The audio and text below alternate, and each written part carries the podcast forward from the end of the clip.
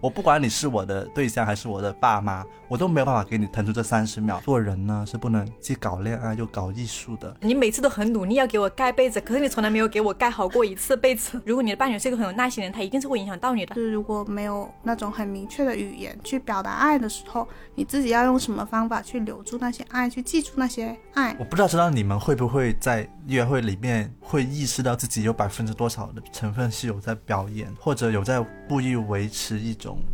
状态。I had a dream, I had a dream you got engaged. Fell to my knees, I couldn't breathe, I was stuck in place. 大家好，欢迎来到不把天聊死，我是仙草。我是米花，我是 Blake，今天呢是一期专门为五二零录制的播客，就是我邀请完你们两个之后，我发现我们情人悔了节的时候，对，就是这也不是后悔，就是我们已经没有东西说了。上次就是我发现，嗯，总觉得恋爱中的不把天聊死有一点点耳熟。然后我后来去看了我们之前录的播客，我发现情人节那天我也邀请了你们两个。所以其实你会发现，如果你录播客录的太多，你就有一种错愕感，你就会觉得，哎，它是新鲜，但它又是陈旧的。所以我们三个人就是陈旧的来这里。是，但是希望今天我们可以聊一些新的东西。对，但是我看到这个标题的时候，我就在想，要么就是来骂对象的，要么就是来夸对象的。今天我们的走向会是，今天呢是一期恋爱真相揭秘嘛，因为上一次有一些上次不是真相，是假象。什么？上一次是说我们怎么样可以约会约得更好玩、更新鲜、更有趣，然后这一期呢就是来聊一聊这种更有趣、更新鲜可以维持多久。其实是说恋爱对象对你的正面影响可以持续多久嘛？因为我上次在早会上不是分享了我最近在运动嘛，我受了我男朋友的影响，结果就 Black 还有米花用那种有一些看好戏的心态说，看看你能维持多久。结果呢？结果呢？结果昨天他也问了我，因为我昨天很晚下班，我昨天十点多才下班，十一点到家。我们后来打电话的时候，他就说今天有没有运动，我就说你就很叛逆，就说关你什么事我？没有，我不是这种叛逆的人，我就跟他解释说，我今天等到十点才下班，下完班之后吃个糖水就十点半了，洗完澡就十一点了，十一点就很累了，怎么还有精力去运动呢？在这里我想补充一下，就是仙草说的运动是三十秒的平板支撑。不是十秒吗？三十秒，我可以做三十秒了。所以你可以听到这个答案是多么的荒唐。他，然后在离睡觉还有三个 小时的时候，他说我没有办法了了30，秒我再也没有办法腾出三十秒的时间来做平板支撑了。我不管你是我的对象还是我的爸妈，我都没有办法给你腾出这三十秒。大家可以听到这里面的荒唐之处了吗？我觉得你讲出了我男朋友没有讲出来的话，因为我跟他说，我说我觉得我今天其实有运动了，因为我早起的时候，我用了八分钟的时间在床上进行了一个拉伸，就是那种躺在床上进行大拜式的那种瑜伽式。我觉得你刚才讲的那段话，就是你多么荒诞，就是我男朋友没有说出口的话。对啊，我我心想我们听众有没有一些健身教练是可以义务去，就是真的给仙草上课的之类的。不用，我觉得我现在的状态很好。我觉得我每天做三十秒的平板支撑是一种运动量非常合适我的 健身方式。哎，也好了，是只是一个开始。福哥说了，所以我觉得你运动的是心态，不是你的身体。都运动好不好？不要讽刺我。我的运动其实我觉得还是有在持续中。那两位呢？就是你们的恋爱对象对你们产生了哪一些正面影响？其实我也会很好奇，看看我能持续多久。我最近不是一直在做那个什么一百场不无聊约会策划嘛，两个月搞了二十五条，然后终于把十几条拍出来了。呃，我就要开始去准备下一个二十条是什么了。然后我就在想，我会不会中途做到一半我就做不下去了，然后我就会这个策划会不会沦为一个滑铁卢什么的，然后我就很担心这个。所以我就是抱了这样的一种又期待，然后呢又有一点点担心来准备那个周末嘛。最近的周末只好把自己看家的那个，我会存着几个约会的点子没有用嘛，但是我周末就会说，哎，我就要把它拿出来了。就比方说，我之前偷偷存了一个盒子，里面是以前我们办那个异地恋活动的时候，其中一个情侣教我的，叫我们去准备一些应应急的信件嘛，就是在对方心情。就比方说讨厌你的时候，可以打开一封信，或者怎么样的时候打开一封信，就是它有一个盒子，他推荐了我一个产品，里面大概有十几个问题，就比方说你在你很低落的时候可以打开这封信什么什么的。这个东西我存了好多个月了，我都没有打开，因为我们现在没有异地嘛。然后我上一个周末我就觉得不行了，我为了推动我这个约会计划，我要拿出来。我要拿这个 idea 出来了，然后我就跟他说，我本身呢是想存着自己写完全部这十几封的。后来我发现呢，以我这样的工作量呢，可能大概我过两年都不能不一定能写完，所以我们现在就把它这个东西呢符格化，就是把它最小化，然后我们就平均随机的把里面的那十几道问题拆开，拆分成两部分，然后我们就约定，就是随时只要你想都可以给对方做一封，然后里面你可以放吃的，可以放什么。就是你不一定要写信，你可以放话，可以干嘛都可以。然后你就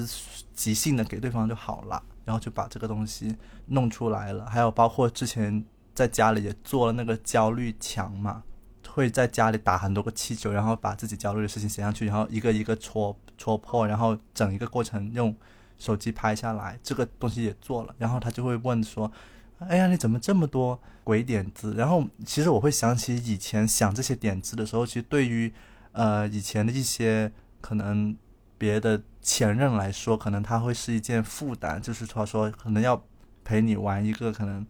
并不一定感兴趣的游戏，但是在这一任对我来说，其实他会更鼓励我去做这样的创作，因为可能他也本身也是搞创作的。毛姆不是有一句话嘛，叫做做人呢是不能既搞恋爱又搞艺术的，就是他其实有意识到。你是不能又搞恋爱，然后又搞别的事情的。但是现在，我觉得对于我来说，一个很好的点就是我在搞恋爱的过程当中会给我很多的灵感，然后这个会帮助我搞我的创作，然后搞了创作又反过来帮助我搞我的恋爱，它是合二为一的。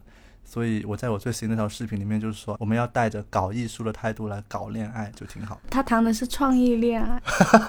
雨花露出了羡慕的神情。不是，也没有很羡慕，就会觉得确实很能帮助你的工作，但是我觉得好累。我就是那种觉得没有办法同时搞两种的人，因为就他就是需要你去付出行动，但是呢，我就是那种很懒的，就不想干什么，什么都不想，就在恋爱中不想进行任何创意性行为的人。如果他突然来找到我了，就那个行为来找到我，我会觉得很有意思，但是我不会主动去创造，所以我会觉得可能我的恋爱就没有太多的新鲜东西出来。没关系啊，你是女性主义恋爱啊，这个 你不一定要走创意恋爱风格。这是创意恋爱，这是女性主义恋爱，我是平凡人恋爱。我才是平凡人恋爱，不是啊，仙草是平板支撑恋爱，就撑三十秒都做不了恋爱。就是在我自己的恋爱里面，就是因为没有 Blake 那种，就是可能你每天要有很多关于爱情里面的很多很多点子里面去想，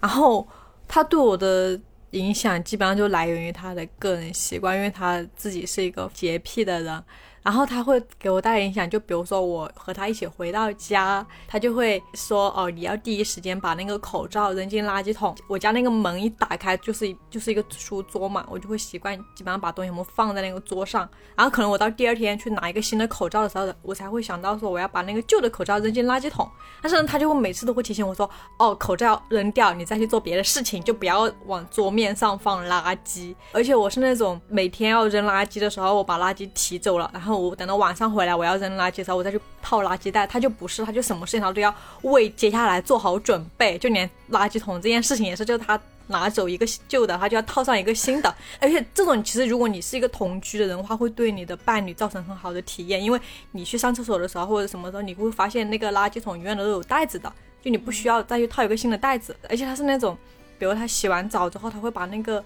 淋浴头拧过去，就把它面对墙。这样的话，你就不会被那个水滴到。我有一段时间，我他早上起床去上班也好，或者是他要回家，或者是我先起床也好，我当我去上厕所的时候，我看到那个淋浴头是往墙的方向，我就会想他是最后一个洗澡的。然后我我其实是没有这样一个习惯的，所以我有时候他那种剩下的水会慢慢会滴到人的身上，但是他就会有这样一个习惯，他永远都会就会把那个好细心啊！对，他会拧过去，因为我家住在那种呃有点偏工业区的地方，外面的灰尘会比较大。我每次把我那个衣服从阳台上取下来的时候，我就会那个衣架，我会拿一个湿纸巾去擦它嘛，就把它那些灰擦掉嘛，不然我想把它挂到那个衣柜里面去会很脏。然后我后来就跟着他学会了是，他说你可以把阳台的衣架和衣柜的衣架区分开。这样的话，你阳台衣架就永远的放在阳台，你就不用每次都很不耐烦的去擦它。然后我后来就学会了，你就你把衣服取下来，你先放床上去，然后你再把衣柜里面的衣架取出来，这样挂上去，就这样就会方便很多。就它带给我全部都是这种非常小的生活里面的。体验，但是我发现有一些影响呢，是他影响到我之后，他自己变了。就比如说我之前很诟病他，是我和他一起睡觉的时候，他就是那种他睡觉的时候，他要把他的脚露出来，他要把他的头盖上，这个他就会影响到我，他把我的头给蒙上，就是把我闷死。然后呢，我的脚又很冷，我我一直记得那个老话，就是寒从脚起嘛。我觉得脚一定要保护好，脚和肚子一样都非常重要。加上因为我有猫，我那个猫特别喜欢掏人，就它只要看你露出什么东西，它就去那掏你，而且指甲又很。尖嘛，然后它就那一直掏，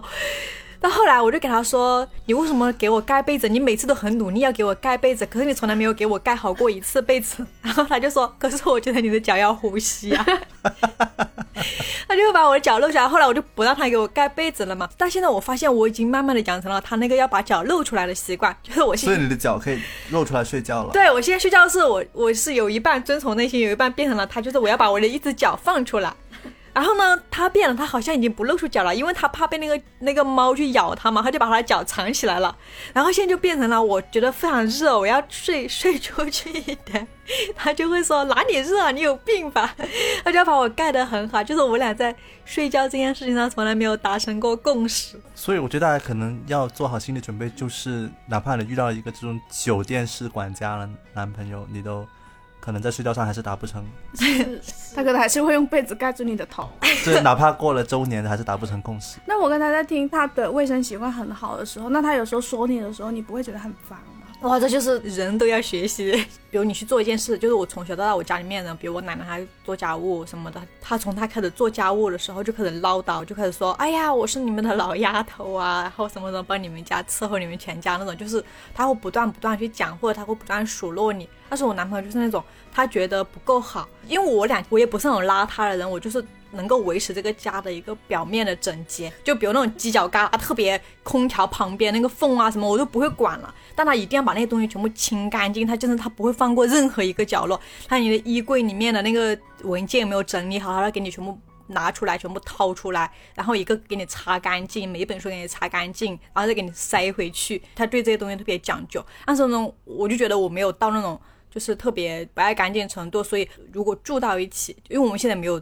真正的同居只是偶尔会住在一起，他会在我和他生活习惯上做一个相容，就他自己觉得他需要更干净，那他就会主动去做这件事情。就比如我是一个习惯猫毛的人，但他不习惯，他就会自己主动去把那个床的毛全都粘干净，然后他自己主动去做很多呃厨房要怎么清洁啊什么的，他就会去做。而且我会因为他自己主动去做，他不会是那种觉得你啊你为什么这个也没有弄得那么干净，他不会去说，对他不会责怪你，他会觉得他能做到他想要这样的一个空间，那他就自己去创造，他直接去行动了，对他直接去创造，直接去行动了。就像我有时候家里面，我觉得家里面还算干净，但他是那种他觉得每天都要洗一下那个。地，因为即使你看的是干净，那可能会有猫毛在地上，他就会每天去吸它，但他不会给我说你为什么今天没有吸地。但是我看到他这种他在做的时候，就会影响到我说，哎，那我是不是为了他要有一个好的就是体验居住体验，我也要给家里面擦干净一点。比如说我之前煮饭的时候，我只会洗那个内胆，我觉得那个。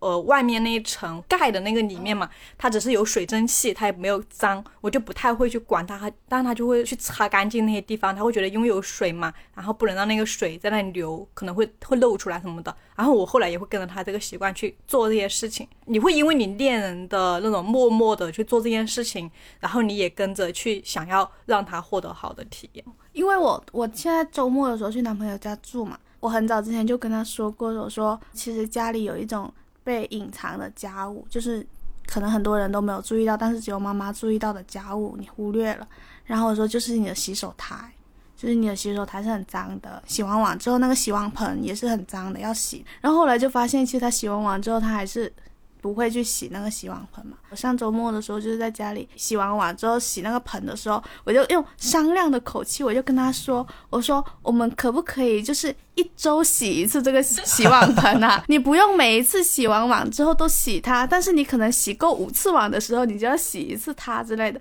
但是你刚才说的这种就会给到我启发，就是我只要每一次把这件事情做给他看。”嗯就好了，说不定他有一天就会洗完碗之后突然想起来，哎，不一定哦。那好其实绝望其。实其实是看你们两个，就是你的恋人他没有去看到你的这种付出，去做这件事情，他会意识到你需要这部分的清洁也好，你需要这部分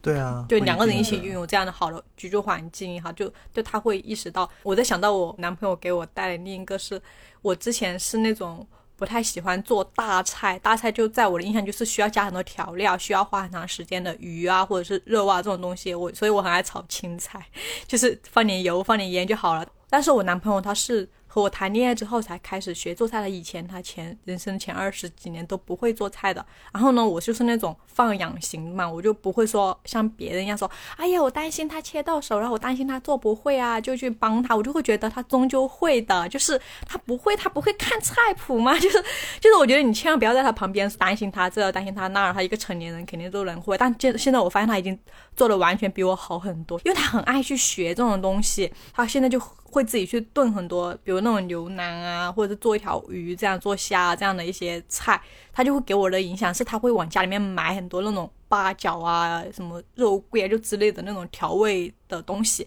然后他就会说哦，你这个你放什么什么就好了。他就会让我也想说，哎，他都能干，我怎么不能了？然后我就会想说，好胜心来了。对对，就会因为他他能到做到这件事情，我也会想，那首先我不能总是让他来做吧，就是他不在的时候我怎么办呢？而且我明明比他多做十几年的菜，但是我现在做的就他没他好，对啊，就就有这种好胜心，因为他已经准备好了，他已经提前准备好好的东很多东西来到这，他买好了那个材料，然后他也带来了肉什么的，你只需要去按着菜谱去做就好了。就我也会变得在做菜这件事情上更有耐心。我就会觉得，如果你的伴侣是一个很有耐心的人，他一定是会影响到你的，他不会让你变得很恃宠而骄，反而是你也会因此变成一个有耐心的人。哎，其实我听你讲，我有一个很深刻的感受，就是虽然你说你没有什么所谓的没有我那么多创意，但是我觉得你观察到了对方的那种细节，什么拧过那个淋浴的那个头啊，或者你们做菜的好胜心啊，其实跟我们所谓约会的好胜心是一样的，它都是会引起你的乐趣和情绪的，嗯。就是叫做什么健康的情绪波动，我觉得这是很重要。就是我觉得我之前觉得，呃，过往的恋爱比较窒息的，就是说，嗯、你也没有做出一些引起对方情绪波动的事情，对方也没有做出引起你情绪波动的事情，而且更可怕的就是你们双方都认为在做行动对双方都是一种负担，就是我会想起这样的心态，然后我就会觉得现在我们三个人都处在一种比较健康的心态，就是不会觉得真的做出一些什么行为是会给关系带来负担的，就是你意识到对方是欣赏你的，你也欣赏对方。我想起之前你说到那些生活细节，我就想起我也不只是做约会的那种东西，我想起我之前去他家的时候，我无聊嘛。我就按照他家的衣架全部的衣服拆出来，然后把衣架的颜色按照那个分区摆好那个衣架的颜色，然后把裤子、T 恤跟外套分别按照颜色重新装了回去。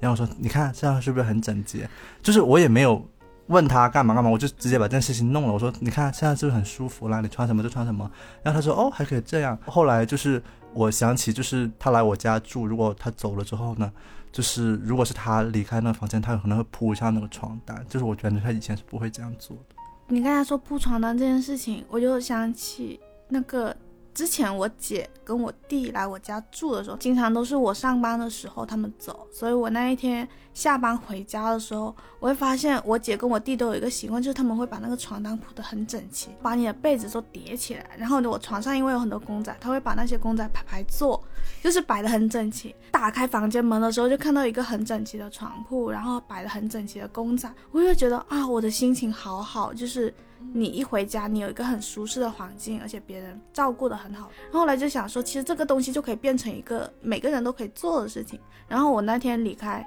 男朋友家的时候，可能我自己在家里我是不叠被子的，但是我就会想说，他今天下班回家，他如果在房间里面看到什么，他的心情会好一点呢？然后我就把他的被子都叠好了。我们买了一只狗。然后把那只狗正对着门的方向，然后他一打开门，可能就能看到那只狗对着他。我就想说，哦，我可以去做一点点这样的小细节，也是会让他心情变好的。摆那种小公仔很快乐的，就是我也摆很多小公仔。然后我妈有一次来我家，她就说你是不是神经病？她说你几岁了，你还摆那么多什么熊啊、狗啊，摆排排坐，你在干什么？然后我就很叛逆，我说我六十岁我要这样做。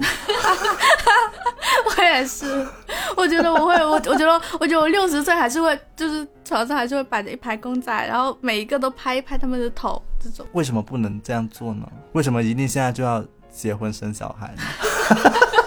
公仔不好吗？一定要生个小孩吗？是啊，可以养个猫嘛。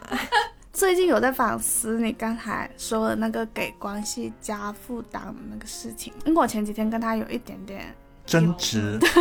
你眼神亮了。呃，微小的他就喜欢矛看别人盾，那些，心理的碰撞。我现在反思起来，我觉得好像是我在给他加一些负担的东西，就是我在要求他做一些事情，因为我觉得我们两个待在一起的时候总是没有聊那么多话，就是我觉得他好像没有那么多语言可以表达。我朋友经常会发那种小红书里面甜甜恋爱给我看，然后他有一次就发给我那些视频，就是是一个男生的视角，然后男生就会拍他的女朋友，配文就是说这是我的女朋友，然后他生气的时候会怎么样，他开心的时候会怎么样，他会用一些很精准明确的语言，他会讲细节。对，他会讲细节，他会用一些细节的语言要求，去表达他对他女朋友的爱意。有时候就看着我男朋友在那里玩手机的时候，我就试图想要引导他说出一些就是那种细节性的语言。嗯来表达对我的爱。然后我有一晚睡觉前，我就问他嘛，我说我觉得我最近睡得很好，感觉我们在一起之后好像睡眠质量变好很多，也不怎么做噩梦了。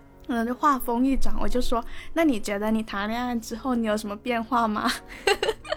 然后他就愣住了，他说你怎么突然给我出了一道题？然后他就说我觉得我变细心了。细心了是什么意思？他说我觉得我内心变丰富了，然后我就愣哦，你住了。说你说这个没有细节，我就想，什么叫做内心丰富了呢而？且他他他他已经很努力了，我感觉个答案还不错。他们用一些形容词，就尽量的让他显得有点深度。你这个说法也，然后我那天睡觉前，我就是在跟他聊这个事情嘛，而且我用错词了，我说好像没有那么多分享欲，有时候都是我在说很多话，我在表达很多事情，但是你好像没有说的那么多，我觉得有点不公平。然后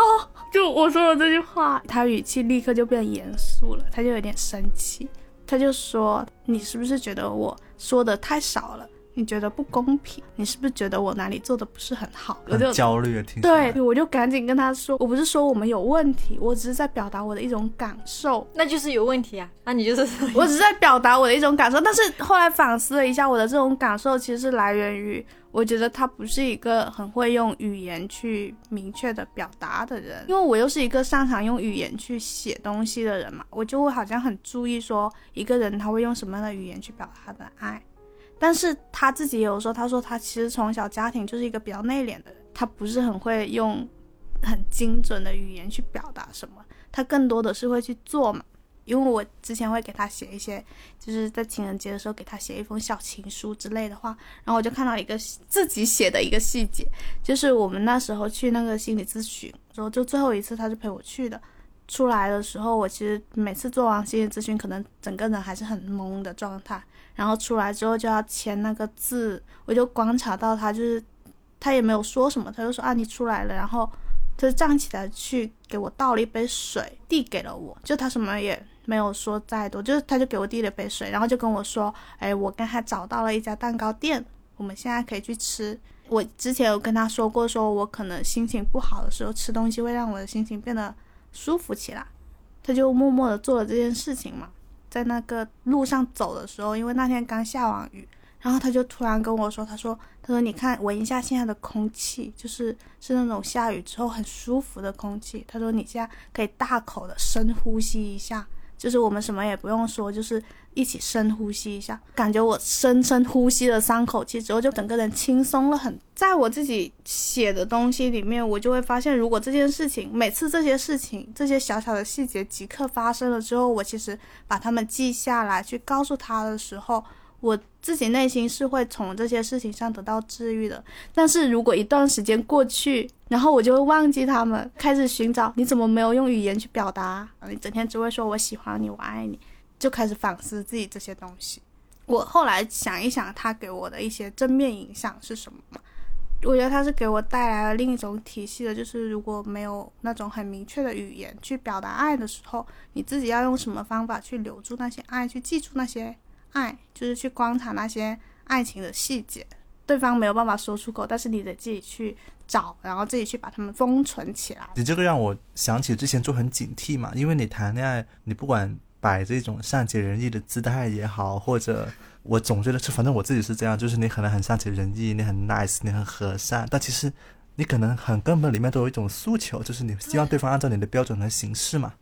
那其实刚刚其实可以回到，我认为可以回到米花刚刚说的，她男朋友的家务标准是跟呃酒店差不多的，那这种情况下，他并不会跟米花说，我觉得这不公平，就是说，哦哎，你没有按照我的标准来做，所以其实我觉得很多时候很警惕这个，但是很多时候忘记也很正常，你忘记这种，他也有他的表达方式也很正常。就我只能说是听到播客的人要警惕，是，我觉得真的要紧，因为他后来就跟我说，他说他其实会不太喜欢对方表现出或者说出那种你现在是不是不够喜欢我了，或者说你你有哪些行为变了或者没有做，是不是没有像以前那么喜欢？他说他不喜欢这种猜疑，他觉得这种你流露出这种想法是在否定掉他平时做的很多事情，就是是一种没有看到他的付出，没有看到他在做的事情的一种表现嘛。然后我等到他说了，我才知道说哦，原来他是讨厌这样子，但是我恰好是一个会习惯去这样猜想的人。就这个可能是以前各种关系留下来的阴影，就是我可能就是会很容易因为一点点小事，然后就会去想，哦，我想起了最近读的那本书，就是在讲这个的，就是在讲有一类人，因为他要注意到脾气暴躁的爸爸，或者容易崩溃的妈妈，或者那个，反正我家是这样，就是我妈会突然冲进房间，然后大哭，但不知道为什么，然后我就冲进去说你怎么了，然后她也说不出来，然后那个激烈跟妈妈产生斗争的奶奶，还有就是所有的他们，然后你不得不就是从小就特别会察言观色嘛，然后在这个基础之上，呃，一个结论就是特别会察言观色的人，他有一个巨大的缺点，呃，不是所有人，可能大部分人有个巨大的缺点就是他很难专心。就比方说现在录播课有四个人察言观色的人，他就会不断的在观察另外三个人是不是不耐烦了，是不是该录制结束了。那这种时候他是没有办法沉浸在当下聊天的这个里面的。那反倒是那些不会察言观色的人，他就天然的不会在乎别人，他就会一直在跟你聊天。所以我就想起最近听一个博客，里面有一个人说，他永远没有办法待在多少米范围内有人的地方工作，哪怕是他们完全不说话也不行。哪怕是在一个会议室里面，他用的电脑，我用的电脑，大家互不干扰，大家也承诺互不干扰，也不行。他一定要一个人在一个房间里面，因为他凡是有人在他能够眼色注意到的地方，他就不得不去观察他和猜想他在想什么，所以就很累。所以我发现为什么我总是要自己一个人才能写出东西，就是这样。我一坐在会议室里面，我就要观察所有人的状态，就是我就很累，我就觉得这是一个优点，也是一个缺点。优点是我能够注意到一个选题大家想不想看，因为一说出来大家就毫无反应，哦，这选题不行了，然后我要打断那个人，不要让他讲了。那缺点就是我们不没办法专心听那个故事了。我们那天后来就是就我们玩游戏，然后输的人互相说对方一个就是观察到对方一个优点或者缺点嘛。好累啊！你不是，就是我只是就是只是想要为这一场就是有一点点波动的谈话就是结束，然后他就说了你刚才这个，他就说我太察太言观色。他说我太对别人的一举一动很敏感了。他说他既是一个优点，又是一个缺点嘛。就是优点，可能我虽然他没有表现的很生气，但是我通过他的语气波动，我就知道他可能对我刚才说的哪一句话是有点介意的。但是他说缺点就是我这样会很累，而且会主动给他加很多戏，就是会有这种烦恼。我我只能说加戏有好有坏吧，可能就是当时你喜欢加戏才吸引了他跟你在一起啊，也有可能的呀。但是加戏也会有缺点的，所以我就觉得，嗯，我们只能在警惕中继续相处下去了。感觉我们讲到了，已经聊到了结尾哈。好，大家没有拜拜了。没有，刚才说的是观察到对方是个什么样的人，或者他给你们带来什么影响吗？那你们有在对方身上发现自己给他带来的影响吗？基于我你的女性主义，基于我的人生，我昨天晚上还问他，我说我不敢随便说这个问题，我很怕显得我很自恋。啊，然 后我说要不你就别听，要不你就你就你告诉我我给你带来什么影响。然后他他说不出来哦，太生气了。他说你自己想想嘛。然后我就会想到那个他前不久他们公司来了一个新的同事，然后那个同事是个女生。她做的是一些需要使用到 Excel 之类的数据方面的工作，然后他就说他领导给他说，呃，要来一个新同事，需要他带一下 Excel 能力不太好，他就说说白了就是数据方面不太行。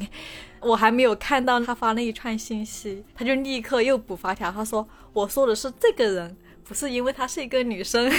他说我们组其他其他三位都是女同事呢，他们都挺好的，就是就他现在会自动的去为自己说的一些话可能会产生歧义的，特别是在性别方面产生让人感觉到不适的东西进行一个修补，他会注意到听者受者的那个感受，然后我去看到我说，哎，你变敏感了哦，就是对我来说这是一个好的改变，就是我不太。care 对方会不会觉得我小题大做什么？但是我觉得纠正过了总比从未纠正过好，就会这种，所以我我我会和他的相处上，在很多时候在这些相处就越来越好，就会比曾经还要好很多。然后因为我我男朋友他是那种，他就真的只是一个很普通的直男，他只关心我上班、我身边人、我我的狗这样的一些生活，他没有太注意到这个社会在发生什么，然后。群不同的群体之间在遭遇什么，他没有太注意这个，因为他会觉得我做不了那些，我没有办法帮助到那些，我也只是一个普通人，普通领工资的人，我没有办法做什么，所以他就很少去接触。然后他会在我的影响下，就是算是真正第一次了解了性少数群体，然后 LGBTQ 分别代表什么，他之前就不是很了解。然后我们还会一起去讨论跨性别的进女厕所。然后说什么呃，有其他的顺直女感觉到不适嘛？那这个问题到底是要理解顺直女，还是说他们错误的把恐惧本身放在了一个本就弱势的人身上，而不是去注意那些？潜在的伤害他们的人，明明给他们造成恐惧的是那些假扮跨性别者来上厕所的人，为什么你要去恐惧的跨性别这个人呢？他也是，他是双重受害者那种，我们就会去聊这些。然后我记得有一天晚上我们回到家还去查，说就是据说那个国外现在会有五十几种性别，什么到到底有多种，怎么可以分出那么多种？然后我们就会一起去学这种东西。就他会因为了解这些东西之后，他。更多的去理解，然后更多去关注这个群体，我就会觉得这是还蛮好的一些小的改变。本身他就是很爱学习的人，我听起来，所以他其实无论是家务还是这个学这些性别的多元性别的知识，他都是一视同仁的。他就很包容的，我去学这些东西。对啊，这也是米花当时喜欢他的地方啊，不是吗？哦，是是，而且他和我聊天，然后他会去，比如他看到或他学到一些什么东西的时候，他会更好的去判断，哦，这个东西是如果我发给女朋友，他会感兴趣和我去聊的一个点，而不是说，哎，这个就过了吧。就比如他们公司的入职培训是需要上一个性别友好的课的，他们公司人会要求说，如果你在公司遭遇了性骚扰，或者是你在公司遭遇了性少数歧视，那你是需要及时。的向 HR 报告，然后公司会来帮助到你。就是公司不允许各种偏见和歧视存在。他他看到这些东西，他上这个课的时候，他会转发给我说：“哦，我们公司是怎么怎么样一个企业文化。”然后我就会哦，我说：“哦，你们公司真好。”我就会和他去聊起来。但如果我没有表露出我对这些东西的偏好，他可能就不知道这个东西是我要和女朋友聊的。就比如他以前也是很少去关注到社会新闻发生什么，他也会觉得很遥远嘛，也是觉得很。悲哀的事情，他说我不是警察，我也没办法破案，做不了。但是像之前缝线的事情，那个新闻出来，他是一直都在很主动的去关注后续怎么样了。他还去微博评论，对这些事情他开始产生了情绪，他会觉得他可以参与，他应该参与。那我刚才也有在。就是有产生一种警惕，就是听播客的朋友们，就是很有可能会对米花描述的这种她对她的男朋友产生这种影响，产生一种羡慕和向往，然后就想说，我是不是也要把我的男朋友变成这样子，或者是 我是不是也要影响我男朋友成为一个会这样，就是会跟他一起讨论社会或者讨论女性话题的人？但我觉得是还蛮危险。刚才你也说嘛，就米花可能最开始喜欢她男朋友，是因为她男朋友本身是一个有可能他的。身上是有这一类特质的，对的，但是可能你的男朋友或者你的另一半是没有这种，他对这个事情他是没有那么强烈的感兴趣的。如果你去要求他去做这件事情的话，可能会反而会变成一种负担。我觉得是有这种警惕在，因为我刚才一瞬间也会在想说，哎，我是不是也可以去跟我的男朋友去去聊这个事情？我是不是也可以去影响他的这件事情？但是我后来想一想，我跟我男朋友在一起，其实追求的不是我们可以一起去聊这种，呃，去讨论时事。我追求的是跟他在一起那种很轻松、不装牛角尖的感觉。如果他变成了一个会去不断的跟我讨论这些事情的人，我反而会觉得啊，我怎么好像又进入另一个工作里面，我觉得很沉重之类的。嗯，就是及时让自己刹车。还好这个东东西在我们生活里面比例可能都占不到十分之一。可能大家听起来会觉得好像我们现在的生活就已经变成了哦，我男朋友是很积极参与的人，其实他也不是的。可能发生了十件事，他可能就只聊一件事这样子。就是如果你是一个很 care 这方面的人，我我其实还是建议会去聊，因为这会涉及到两个人的价值。观还有两个人所谓的政治立场什么的，就是你要去判断这个人是否是一个足够和你长远走下去的人。你不一定要要求他去发声也好，要求他做出行动，但你要去知道他的态度是什么。我我觉得这个还是蛮重要的。我觉得很关键的就是你们在不断的发展新的话题，嗯就倒不是说非得要聊热点或聊对对对什么。然后我觉得这是很多人相处的时候所缺乏的，就是大部分人可能发，或者说是我收到的很多求助，可能是因为我在社交平台上发了很多这方面，是他们没有话题，是他们没有话题的情况下还要不要继续？大量的人在问，就是没有话题的情况下还要不要继续，或者怎么创造新的话题？然后我就觉得，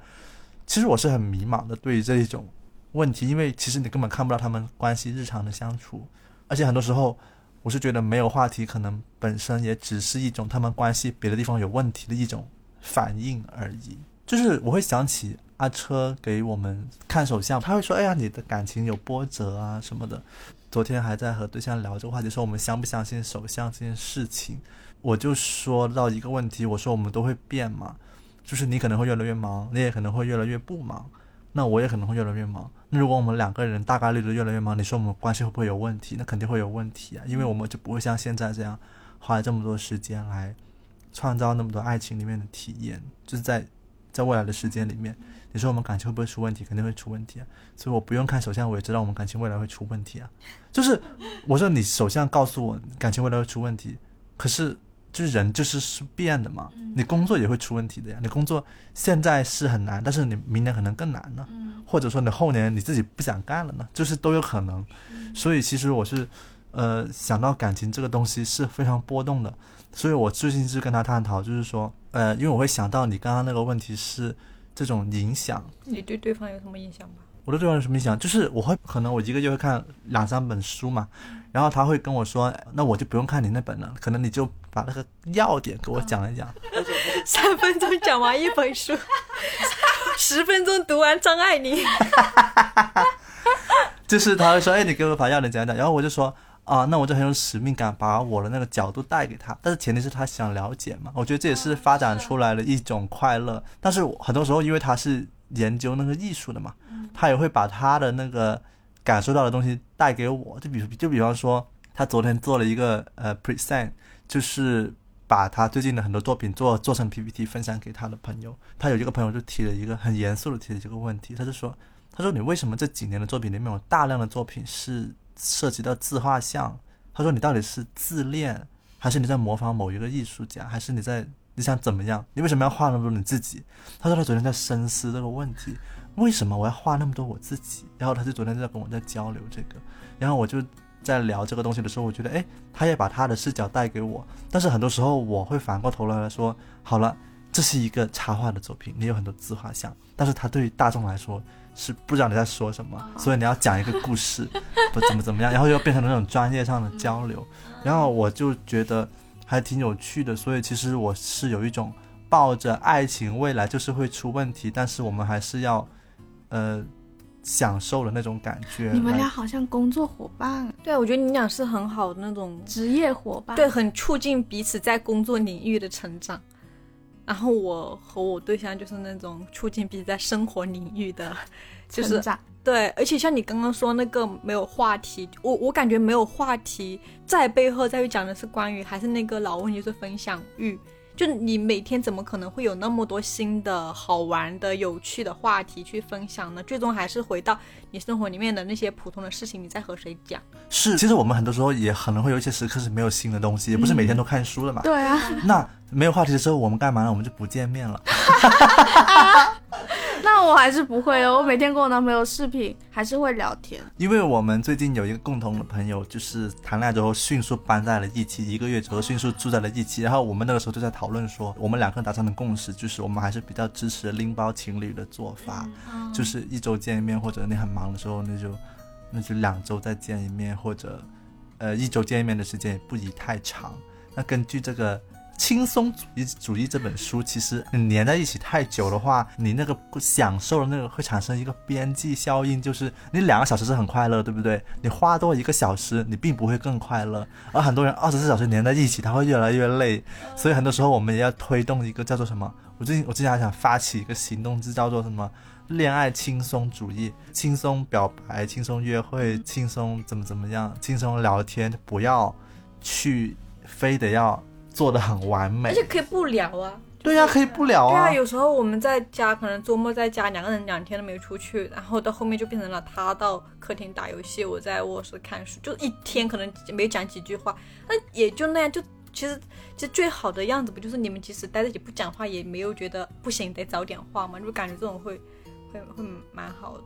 对啊，这种强行分享欲更大压力，好不好？就是我，我我现在想起来，就是我觉得我那天不知道为什么就会有一种，哎，我为什么会想要要求对方分享更多东西呢？但其实他分享的也不少。因为说真的，对方分享内心底里的东西，对于我们这个职业来讲，是会有一种深刻的。治愈和快乐感，我就喜欢听他分享八卦，他可能是职业习惯，就是对方把他内心剥开给你看，就觉得哇，好有安全感，这个人什么都愿意跟我讲。应该是，但是这种快感呢，你是不能够经常追逐的，而且还有跟我们以前的经历有关系，就是我们以前因为我们没有那么深刻的恋爱，我们没有办法感受到那么深刻的治愈，对方会完全打开，我们的爸妈也不会这样跟我们讲，对不对？我们还有谁愿意跟我们这样讲呢？如果是朋友那种，他又不一样。朋友只是倾诉式的打开嘛，又不一样。所以你其实生活当中你已经没有办法找到这样愿意完全打开心扉的人，所以我们不得不就不断的从另一半身上去渴求得到那样的一种安抚。我们应该把那种安抚当做是一种奢侈品。你会产生一种习惯。他也有吐槽我说，不知道是不是你们职业习惯的原因，他就说。我跟他聊天的时候，好像总是要从他那里拿到一个答案，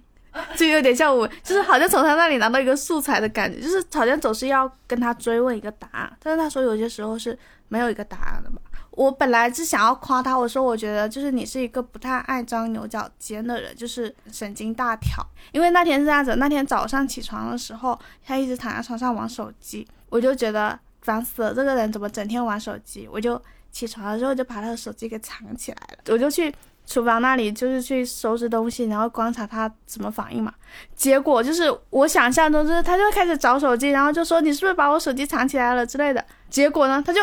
说，哎，我手机呢？然后翻了一下枕头，没有。他就把他手头上那本书拿起来，他说，哎，那我看会书吧。就站在窗前，就是那里走来走去，开始看他那本书。然后后来晚上就跟他说了这件事情，就说我知道你把我手机藏起来了呀。他说家里就两个人，刚刚手机还在床上，突然不见了，那一定是你藏起来的呀。就是他想到说他手机也没有什么急事，那你藏起来，那我就不玩了呗。就是我就。我就去做点别的事情喽，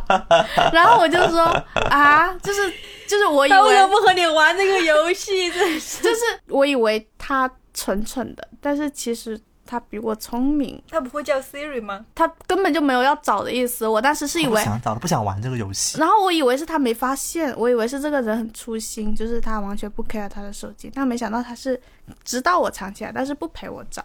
然后我就有一种很又生气又好笑，就是又无奈的那种心情。我想到，我想到我男朋友是那种他就是需要经常知道他的手机在哪的人，然后呢也是那种就他比较在乎他手机的隐私也好，不知道什么也好，反正就是有时候呢，我拿他手机玩的时候呢，我拿起他手机，我要说他手机里面的一件事，或他手机微信里面什么什么东西的时候，他就会去给我讲这件事情的同时，把他手放到我的手上，默默的拿走他的手机，就是那种神不知鬼不觉的保护他自己的隐私。我也没有拆穿他，然后他就是那种，他对他的手机是那种，他需要，因为我也不知道他为什么那么喜欢他的手机了，然后经常就在到处喊 Siri 你在哪？然后 Siri 就说我在哪，说好在就好。他也不去拿它，只是想知道他的 Siri 在哪里，然后我觉得很搞笑。我有一个很想问你们的问题，就是你们觉得你们自己身上有过去的恋爱对象留给你们的影响吗？我没有前任，下一个。你没有前任，影响吗？会有很多生活细节上的影响。哎，我有些时候就是会觉得，比方说什么，哦，你叠一件衣服的方式，可能是有你以前恋人的影响的。就是我偶尔会冒出来，哎，这好像是前前任、前前任叠衣服太多了吧的方式。没有没有，我就是谈过，忘了。上一次在博客也数过，但是我觉得就是我会把它平视跟别人对我带来的影响是一样的。比方说，我某一个会有我妈的影子，比方说我妈是一个很幼稚的人，那我会有我妈的影子，那我也会有我前任的影子，我也会有我朋友的影子，就是不会那么的纠结是否是前任。我觉得这都是关系带给你的影响。我还跟我对象玩过一个游戏，就是你跟你前任是怎么样变得冷漠的，还要讲故事。那个是一个危险的游戏，反正就是玩完之后就觉得，哎呀，也不过如此，也也没有。虽然我们是都是很爱吃醋的人，但是那个也没有想象中大嘛，那个醋意。我不知道知道你们会不会在约会里面会意识到自己有百分之多少的成分是有在表演，或者或者有在故意维持一种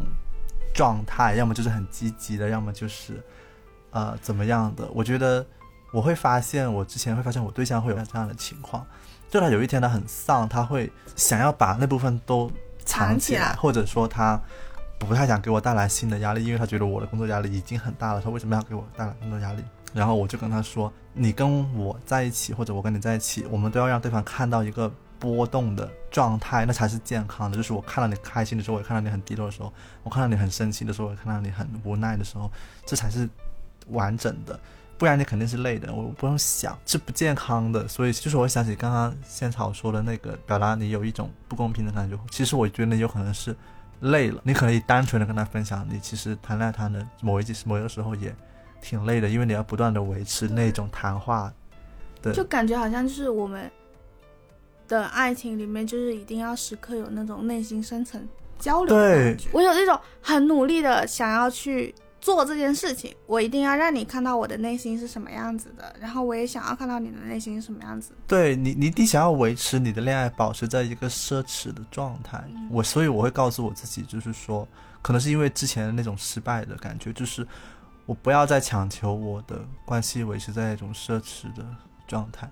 就接受它是有很多瑕疵的。我感觉就是要区分期待和那种真正的需求。就是你刚刚说你会希望，呃，对方是一个时刻给你表达内心感受的人。这也是我刚刚谈恋爱的时候，我经常就会问了，我说我没有见到你的时候，总是在对你说我好想你，我很想要见到你，你为什么不和我说这些？然后他后来也给了我答案，就说他觉得既然见不到，说了也没有用嘛，他不喜欢说一些没有办法实操的事情。即使是一些想念什么的态度，那这个东西对我来说，它就是一个我的我期待这个恋爱它会它美好的一面，或者是符合我和他交流共同期待的一面，但是它并不是一个我觉得必需品。对，所以它对我的影响让我带来了失落感没有那么高。那像另外的，就是我觉得真正的需求，比如说我希望我的伴侣是一个可以随时想。见我的时候可以在我家过夜的人，但是呢，他没办法成为这个，那这个就会影响到我们非常非常多次争吵，我们很多次快要分手的那种边缘，就都是因为我想见他，然后我没办法见到他，而且理由是对我来说是一个很荒谬的，说哦，仅仅是因为家里面比较传统，怕催婚什么的。这个过程中，我们是不可调和的。我发现这个问题，我之前有想过，哎，我是不是要调节一下我啊？我要调节我自己适应他，或者他调节他自己来适应我。但是我发现这个东西是不可调和的，所以它就成为了一种爱情中的必需品。那你你和你这个人谈恋爱的时候，你可以不说你想我，你可以给我抛你内心的各种独白，但是你必须要来我这里住，我就是这样，我需要你的当晚的陪伴。对，然后他成为一个必需品之后，如果这个东西没有解决，我们注定就是要分手的。然后他最后他也是和他自己想了很多之类的，他就觉得不是一个一定要留在家里面，一定要照顾家人的情绪和他想要和我在一起的情绪谁更高，那他就还是要做出一个抉择的。那他最终做出来这个选择之后，他推动了我的一个变化，就是我以前给他说我坚决是一个不会结婚的人，但是因为他的那种改变也影响了我的改变，然后我说我以后是可以和你结婚的，我觉得。既然就是我们之间没有任何的其他生活习惯，或者是我们对彼此的不满什么的问题，我们在对未来各种东西都是可以达成一致。那我也是，我觉得结婚这东西，既然是你想要的。对了，是必须的，那我就可以做这件事情，它不会对我造成损害。就是这种东西，我觉得我们有了这种共同的强调、共同的必需品之后，才会让我们的感情有下一步推进。他就他就和我那种期待你向我抛内心独白是不一样，那种东西有更好，没有也没有关系。对我，我觉得这个区分好会更好一点。我还想分享一个故事，虽然好像跟我们现在的探讨可能没有直接的关系。我昨天晚上失眠了。我明明因为我很困很困，我跟那个狗跑完步之后很困。我昨天去跟我对象去看望了同事的一只狗，就是在考虑要不要领养它或怎么样，然后就跟它玩，然后很开心。狗狗看到我们走的时候，它很伤心，就可能看到它那个样子样子。但是我回家的路上，我就一直在想这件事情，我就很困了。然后我说：“哎呀，昨晚上真的要早睡了。”我就可能十二点多一点我就要睡觉了。我这平时都是两点睡的。但是问题是我三点钟醒了，然后我很精神，我不知道是不是喝了茶还是怎么样的。晚上晚饭的时候，然后很精神，然后我就在那里，首先我开始看书，然后看完书之后呢，我又起床喝水，喝完水之后呢，我就躺回床上，我就这样用手掐着那个脸看着我对象，他在睡觉是吧？好恐怖啊！他醒来会被吓死了。然后呢？然后他果然睁眼了，他吓到了。他说：“他说半夜不累，睁着眼看着我，好恐怖。感觉你想舔舔，他说好美味啊，好想吃掉呀。然后，然后我看完了，我就我他说很恐怖。然后我跟他说，我想吃东西。但是我有一次半夜起床，他看见我不见了，他觉得很恐怖，就是他觉得为什么半夜跑掉了？对，就是这个吓人。对，然后我就说我，但是我要先跟他讲，一下我才能出去客厅吃绿豆饼。然后我说去吧，去吧。然后我就去吃绿豆饼，然后吃完绿豆饼喝了牛奶，然后躺在床上还是很精神，然后又开始看书，然后看看。为什么你四点还在看书，而不是玩手机？我觉得看书会催眠，结果那本书是和自己内心小孩和解，让我看了很兴奋，因为它跟我原生家庭有关系，然后我就疯狂记笔记，一直在记，然后然后他就又在那里呼呼大睡，然后。呃，他第二天早上起床的时候，我走进那个洗手间嘛，我发现他给我挤了牙膏，然后就说：“天哪，好细心。”他可能看到我就是这种很崩溃的样子，他觉得他我需要一个帮忙挤牙膏的动作吧，所以我就专门记录了那个牙膏的样子。然后我就觉得，就是我这种很不完美的，或者说很奇怪的状态被他看到之后，我觉得也挺真实的，因为我就是是这样的一个人，我半夜就是起来搞这搞那个，可能还在写稿或什么的，就跑来跑去。他他觉得我像一只那种。饥饿的仓鼠在这里窜来窜去，他觉得我很吵，在那里跑来跑去都没办法消停，不断的不断拿着一本书要跟你科普上面的知识，然后你其实并不感兴趣，然后我就觉得这个状态给他看到，我觉得哎，其实也挺治愈的，所以我就觉得也很真实。然后这个东西就是跟你刚刚说的那种啊，你以前觉得你跟一个人在一起可能就恋爱恋爱恋爱。然后现在你就会觉得啊，他可能可以成为你的家人，然后你就是这样去想。我觉得就是如果让恋人看到你这种奇怪的状态，其实那种感觉还挺微妙的。因为我就是那种很喜欢，我睡前有时候会突然变得很亢奋嘛。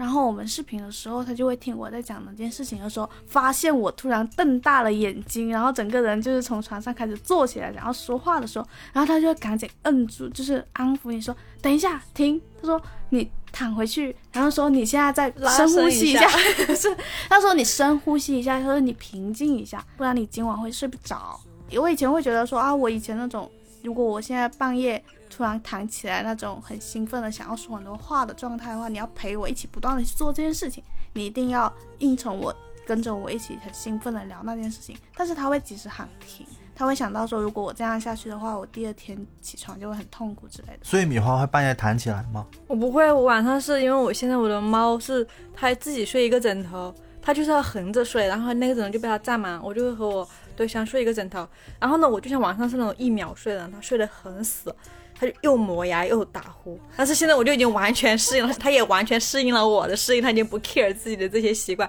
然后呢，晚上睡着睡着呢，我就会被他挤下来，我就说啊，我要掉下去了。